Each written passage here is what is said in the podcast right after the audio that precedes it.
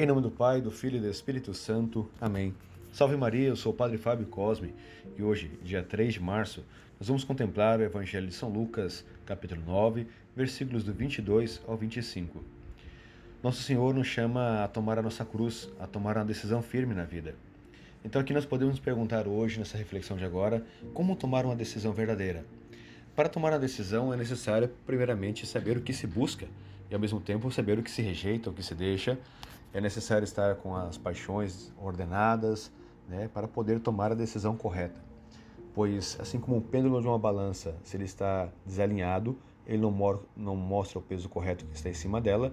Do mesmo modo, se nós estamos desordenados em nossa vida, nós vamos, não vamos tomar a decisão certa e correta. Por isso, nós devemos contemplar primeiramente antes do Evangelho, a mesma le primeira leitura da Santa Missa de hoje, né? do livro Deuteronômio, capítulo 30, versículo 15 ao 20. Moisés fala ao povo dizendo: Vê que hoje te proponho a vida e a felicidade, a morte e a desgraça? Aqui entra também a compreensão do Evangelho de hoje, onde Nosso Senhor deixa bem claro que se alguém quer segui-lo, renuncie a si mesmo, tome a sua cruz de cada dia e o siga. Aqui também, para poder seguir a Cristo, a gente tem que morrer a nós mesmos. Por isso que o Senhor deixa bem claro, renunciar a si mesmo.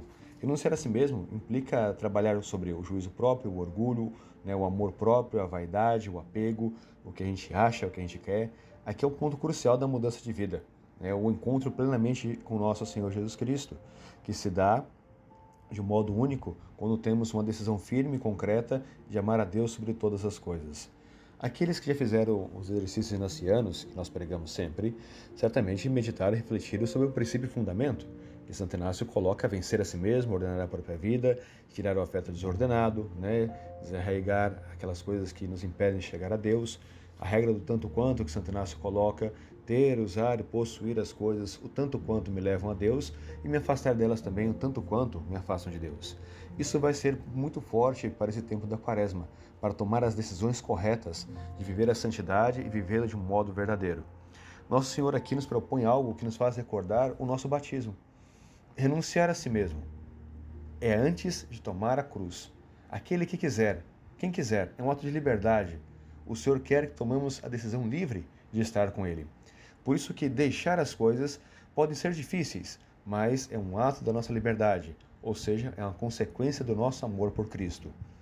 Quando nós somos batizados, antes de receber o santo batismo, nós ou os nossos padrinhos, que representam as crianças, por exemplo, faz o ato da renúncia ao pecado, ao demônio, ao mundo, ou seja, tem que deixar algo, tem que esvaziar-se de algo para depois encher-se de Deus pois dois, um coração humano, nossa alma, não pode amar dois senhores. Ou vamos estar com Deus ou com as coisas do mundo.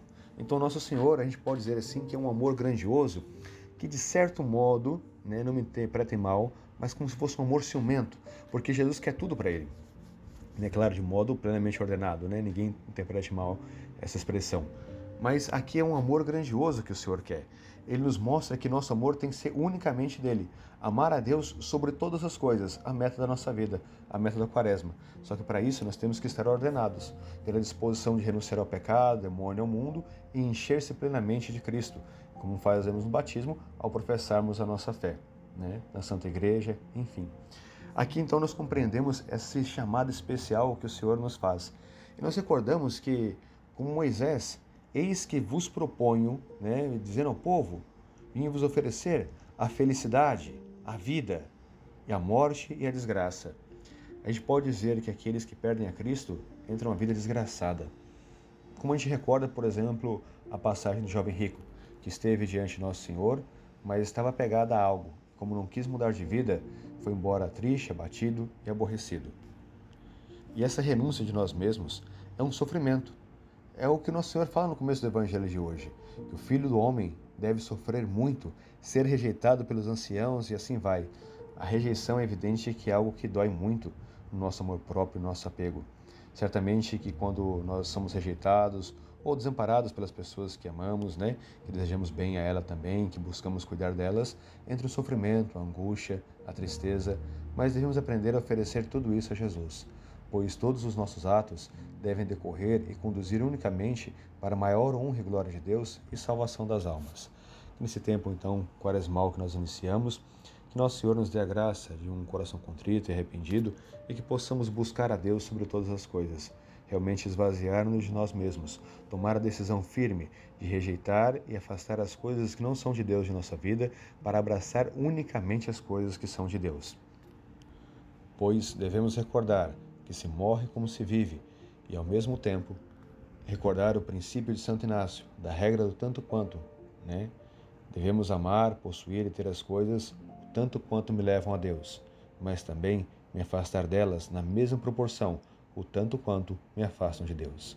Louvado seja nosso Senhor Jesus Cristo, para sempre seja louvado.